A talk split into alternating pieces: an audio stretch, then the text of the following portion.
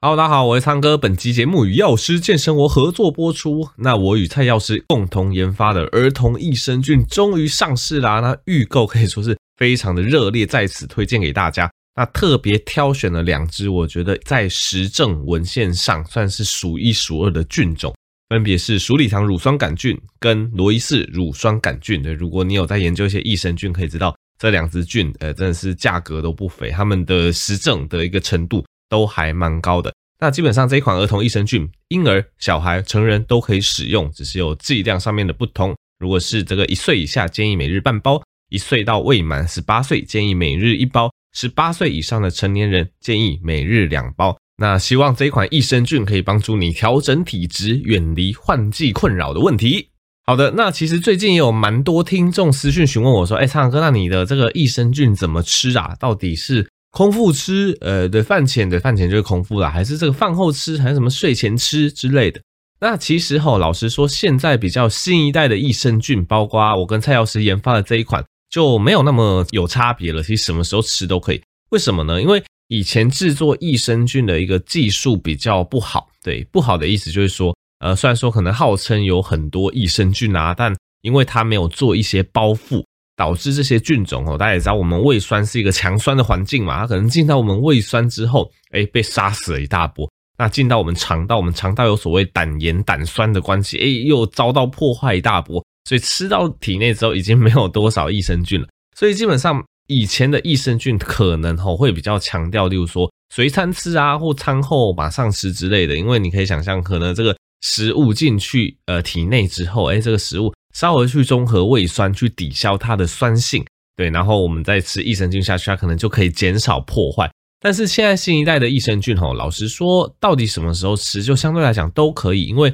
目前益生菌技术很先进。就像你去参考我的这个益生菌，吼，其实我们都有做过非常好的一个包覆的一个测试，那会通过这个胃酸以及胆盐的耐受性试验。那这个胃酸及胆盐的耐受性试验其实也蛮有趣的，就是我们会把这个。呃，益生菌包覆完成之后，然后当然就是去经过胃酸跟胆盐，那去看它存活多少。那其实大部分的这个菌吼，在经过胃酸跟胆盐的试验之后，都还是可以存活的，所以它就比较不受所谓的呃你的胃里面的 pH 值影响。所以其实这也是一个新的概念给大家参考啦。以目前呃业界比较先进的益生菌来讲，大概就没有说一定要饭前或饭后，大概你就挑一个你会记得的时间减吃，那配合。建议的剂量使用就可以了吼。那欢迎大家到官网选购，输入折扣码 Blue Pick 蓝猪有九折优惠哦。好的，那我最近就是那个中山医院的门诊开诊嘛，那其实蛮多人就问我说：“哎，苍哥，为什么你门诊时间那么短？别人门诊时间可能都是三个小时，怎样？为什么你是这种礼拜四下午一点到两点半这种诡异的时刻？”啊，其实主要有两种原因呐。那第一个是说，嗯，因为中山医院它是一个老牌医院呢，有些人可能不知道中山医院在哪，它其实在台北的一个精华地带，在仁爱圆环那边附近哦。所以有人会说它是贵族医院还是怎么样？因为其实很多，呃，也不能说是贵族啊，可能就是因为那一块是很贵嘛，所以大家也可以知道，住在那一区的人基本上大概经济状况是比较没有什么压力的。那中山医院又是当地区域一个。对他们来讲非常方便的一个老牌医院啊，所以像中山医院非常有名的，就是像妇产科啊，呃，就生殖不孕中心这一类的，那基本上就有很多人会前往那边就诊。那像生殖中心之类，很多都是自费还是怎么样？那再加上那块土地非常贵的关系，有人就会说它是贵族医院这样子。那因为那个时候我在挑门诊时间的时候，要尽量跟其他医师错开啦，因为你也知道说。诶，那个医院安排医师门诊的时候，他当然不希望说，例如说我今天一个儿科，结果同一个时段就四五个医生看诊，这不太可能嘛？因为同一个时段怎么可能有那么多小朋友，有那么多医生的缺？那如果你同一个时段一次开放个三四个医生都有诊的话，那可能就变成大家都很少的病人就不符合那个 CP 值。所以那个时候选门诊时间的时候，其实他们本身就已经预选给我，就已经筛选掉那些。比较热门医师比较多医师看诊的时间，然后他是希望我去填补那种就是比较少医生看诊的时间啊。你也知道，一点到两点这段时间，可能大部分就是医生都会去吃饭啊或休息之类的，所以一点到两点半这一段时间就是比较少医生在看诊啦。所以我那个时候就看，哎，礼拜四下午一点到两点半，哎，好像这个时间点还不错，所以我就选下来了。其实主要一个原因是这样子，那另外一个原因就是因为礼拜四通常我也会安排这个拍摄行程啦。那有拍摄行程的情况下，我也不希望我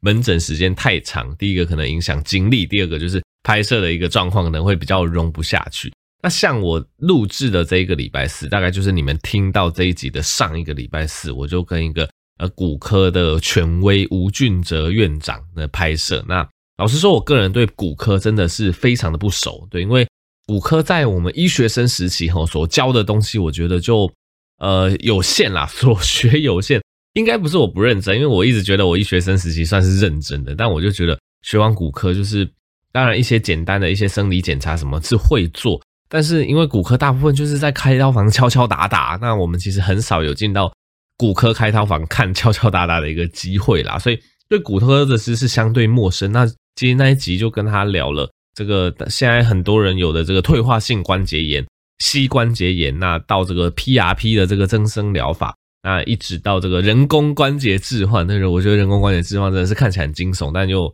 觉得很有趣的一个东西，就是要把。骨头磨一磨，那装上人工关节，那就对于某些很严重的退化性关节，人工关节置换算是唯一可能比较好的一个治疗方式。这样子，反正总之就是跟他聊了很多这一类的东西，然后就觉得哇，骨科也是博大精深。那同时也知道说，骨科不愧是现在医学生去选科的一个非常热门的标的之一。那这边也跟大家分享一下，因为听我这个频道的人应该蛮多，也是医学相关背景的。总之呢，大家也知道，其实不管各行各业啦，当然我们知道，这从医大部分人都是有想要服务民众啊，那就是就是从此获得满足感的这种精神。但不可否认的，其实你进到某一种行业，你都会希望可能生活品质至少要有一定的状况吧，那至少赚的钱也不能太差吧，不然你那个热情有时候很难维持下去啦。对，所以我们就为什么说目前医学生吼去选科最有名的，因为。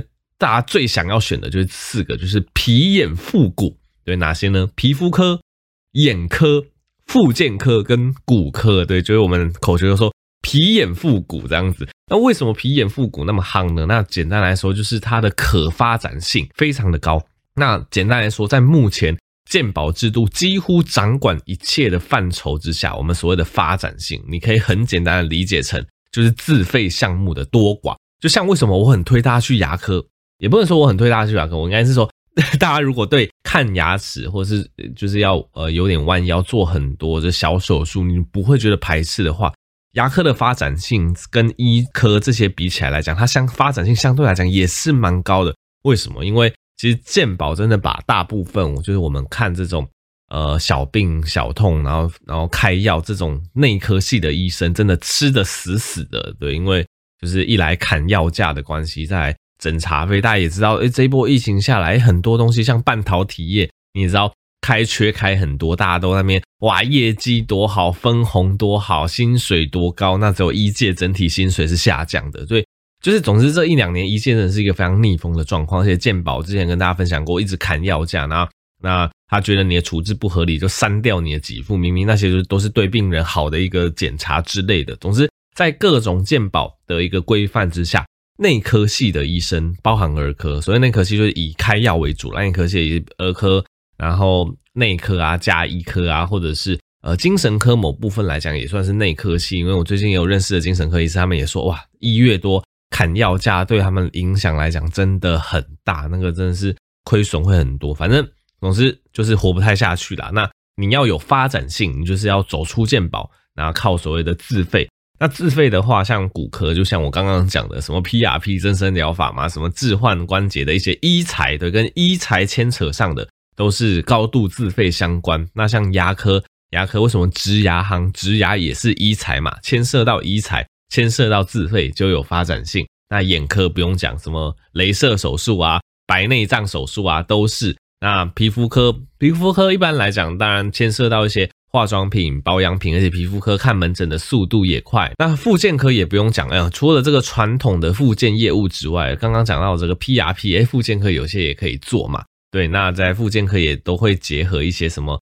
呃动磁波啊，就之前那个什么呃增肌减脂的那台机器啊，那复健相关的一些局部的一些注射啊，或者什么氦氖雷射，总之这方面自费也算是多。那总之看下来，你就会知道说，呃，整体医学生的一个选科取向，当然还是会把生活品质考量进去。那我觉得大家也不用说，就在那边讲说，你们医生就是要医德嘛，可能想什么赚钱？我觉得你除非你不想赚钱啊，每个人都想要赚钱，每个人一定都会把生活品质这个东西，就是考量在他的未来选科里面。那你说做这些自费项目，难道就不好吗？我骨科。假如我是骨科啦，那我收病人，譬如说几万块、几十万万块，然后我把他膝关节换好，他从不能行走，哎，变成可以健步如飞，这样不是也是在帮助人吗？所以我觉得帮助人跟自费项目收钱，它并不是一个完全冲突的事情。当然，我们不要唯利是图，对，譬如说啊，会听到少部分的一些 case 啊，例如说，哎，我可能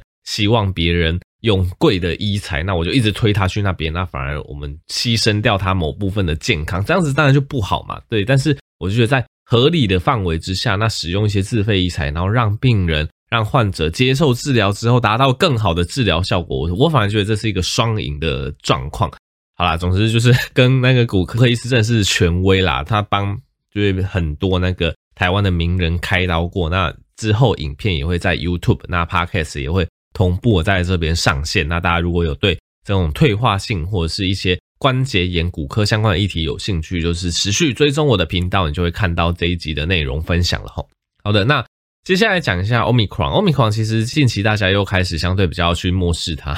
我觉得大家对这个病毒啊，还有就有点像股票一样，它那个情绪啊会在极度恐慌跟极度乐观之间那边 转来转去，像最近。欧米狂的讨论声又少很多，但我这边只是想要简短的跟大家分享一下，就是大家目前都觉得说，哎，欧米狂好像轻症很多，它应该是一只很烂的病毒。但是因为近期有一个权威期刊叫 NEJM 新英格兰杂志，对，如果你长期有追踪我的听众，应该多多少少会听到这个杂志，它是一个非常顶尖的一个期刊吼。那他就出了一篇文章，其实去分析说，欧米狂目前所造成大部分人是轻症的原因。可能并不是因为这只病毒本身很弱，对，可能是因为其他原因啦。意思就是说，大家还是不要掉以轻心。那像是说，呃，之前 Delta 大肆感染，然后比较容易造成重症的时候，那个时候当然打疫苗的人比较少嘛，疫苗覆盖率还没有到现在那么高。那再来，诶，感染的人数也没有那么高，所以大部分人针对 Delta 都是第一次感染，所以种种的状况下，你就会发现。第一波的阿尔法，或者是现在上一波的这个 Delta，哎，重症率好像都蛮高的。那现在 Omicron，哎，重症率低的状况，你一样要把这些因素考量进去，因为其实 Delta 跟 Omicron 已经有一段时间差了嘛。那这段时间其实疫苗覆盖率，很多国家大部分人打了第二剂，甚至像以色列之类的已经打了第三剂，疫苗覆盖率已经上来了。那再加上一个非常重要的因素吼，就是。很多人都已经得到 Delta 了，就算他没有打疫苗，他已经得到 Delta，他身上一样会产生对于 Delta 的抗体。那这个抗体对于 Omicron 还是有保护力的，这样子。那第三点就是说，哎，其实那些身体状况真的比较不好的，他早在之前第一波 Alpha 跟第二波 Delta 的时候，他其实可能就已经重症，可能就已经离世了，这样子已经筛选过了。所以种种的因素导致 Omicron 这只病毒，它可能。大肆传播之后，诶，反而重症的比例是少的，所以这篇文章其实就会提醒大家说，可能并不是因为这只病毒真的特别弱，而是因为刚刚提到那些原因，打疫苗的人多了，得到 Delta 过的人多了，呃，然后身体老弱妇孺，可能真的算状况非常差的，已经 pass away 了之类的。那因为种种的原因，才造成 Omicron 的这个轻症的比率是比较高的哈，所以。这一点也可以跟大家分享啦。那我觉得，总之我一直是站在我觉得会慢慢开放，然后大家不用太恐慌，疫苗打好，维持健康的生活作息，大概 Omicron 对你的身体来说不会造成什么太大的影响。这样子，好的。那既然讲到 Omicron，，我们来讲一下感冒好了。对，因为其实欧米狂目前已经流感冒感冒化了啦，大概症状来讲跟感冒是难以区分的。那我们来聊一个，就是不知道从。民国几年就一直吵到现在的话题啊，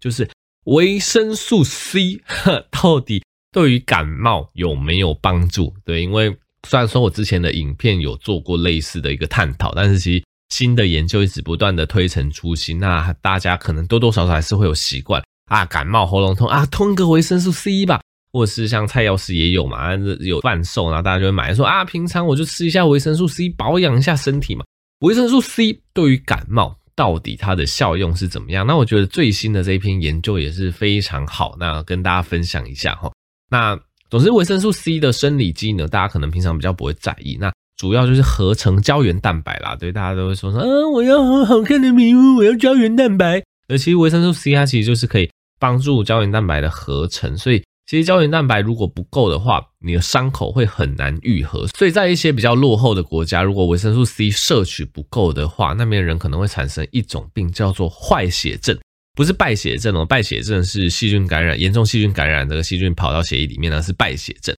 我现在讲的是坏血症，就是如果维生素 C 严重不足的话，会产生坏血症，基本上会造成这种就是皮肤淤青出血、伤口不容易愈合这样的状况。不过在台湾基本上不会见到啦，因为大部分人都还是营养足够的状况。那它也是一个天然的抗氧化剂，那也有在免疫的功能里面扮演一些重要的角色。那总之这个研究它就是回顾啦，诶，到底预防性或者是感冒之后使用维生素 C 到底有没有好处？那我就直接说。结论好了，我们先说预防性使用的部分。预防性使用就是你平常没有感冒，你就是一直吃、一直吃、一直吃这样子，可不可以减少感冒的发生呢？啊，结论是不行。对，简单来说，如果有两组人，一组他每天就是会补充一个呃维生素 C 的一个胶囊，好了啊，另外一组没有补充，那发现有补充的这一组吼，跟没补充的这一组，他们其实之后罹患感冒的几率是一样的，可能一年就是都是发生那几次感冒。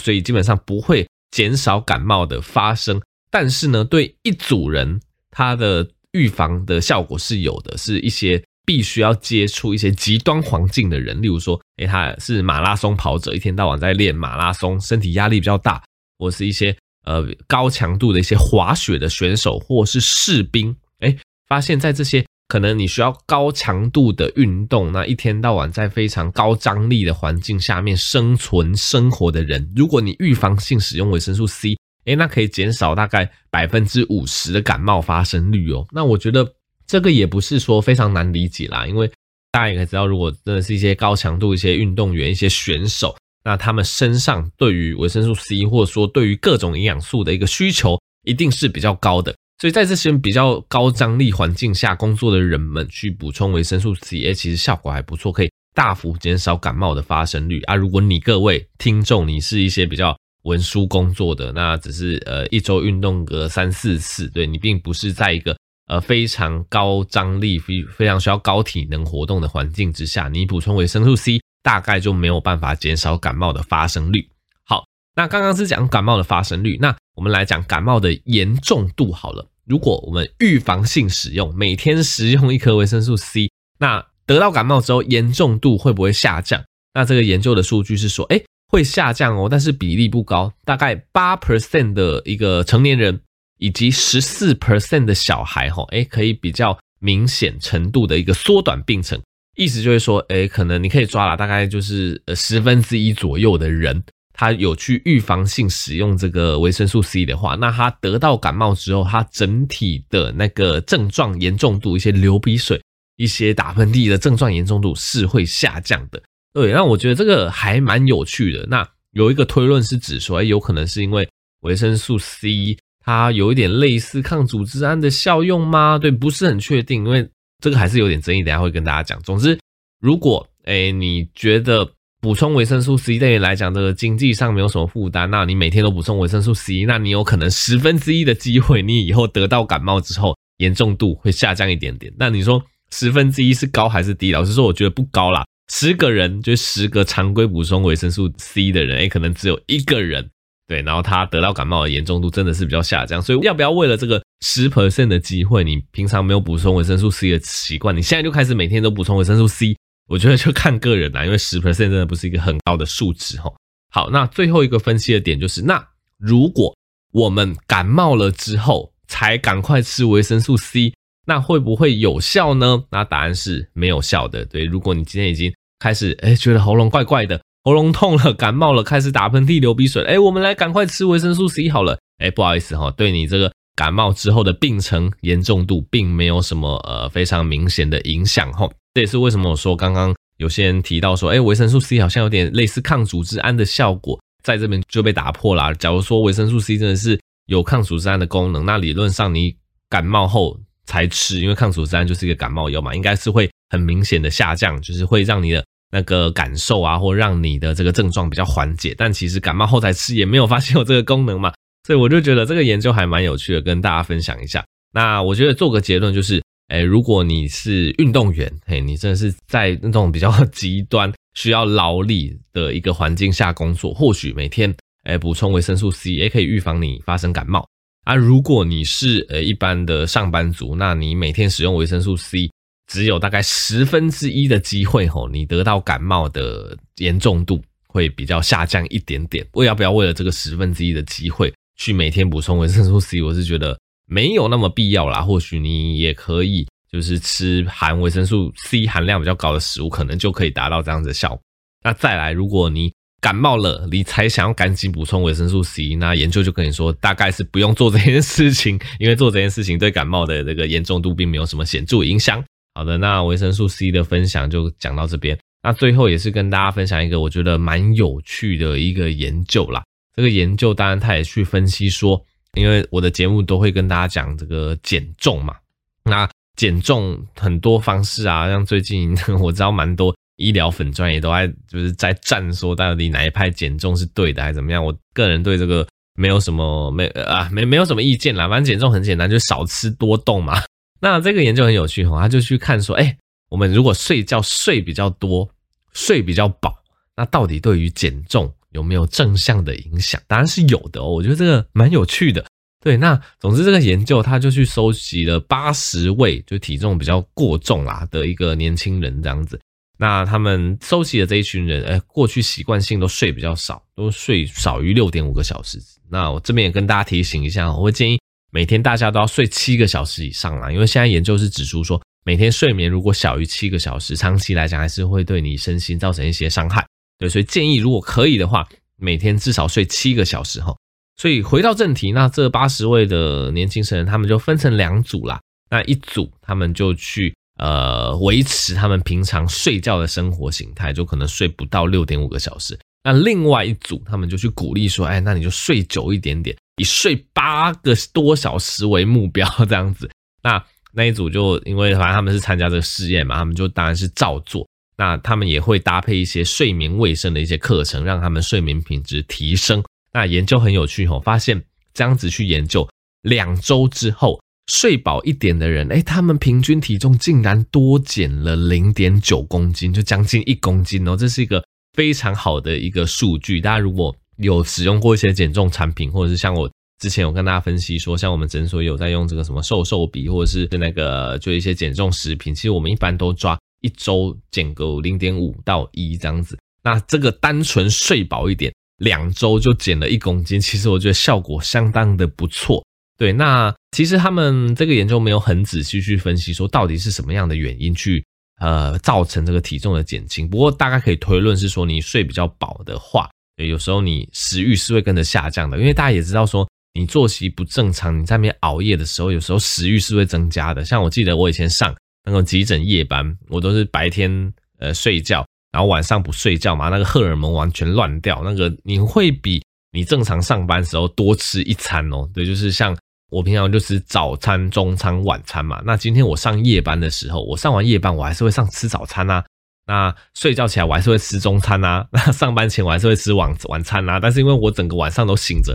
我会多吃了宵夜，所以体重就变得非常难控制。对，那。这个睡眠的状况也跟你体内的一些瘦素啊、一些食欲调节的激素的状况是有关系的。那这个研究就发现说，哎，真的，你只要平常每天多睡一个多小时，你体重就可以控制得很好。竟然两周就减了一公斤。当然，这个研究只进行了两周啦。如果长期做下去，或许这个减重的效果可以持续，可以减重的更明显。所以，我想就是提醒各位说，不要把睡眠视成一个万恶，因为我也是从。学生时代一直上来，有时候你知道学生时代就很珍惜时间呐，你要念书啊，甚至你有时候要珍惜时间打电动，珍惜时间社交。有时候你睡比较晚，你会有罪恶感，你知道吗？就是哇，看怎么睡，就是一下子就睡掉十小时，睡掉十二个小时，我的人生好虚无缥缈，好颓废。其实有时候换个角度想，你在睡觉的每分每秒，其实都是在为你的身体健康做加分哦。对，你看睡饱饱有助于减重，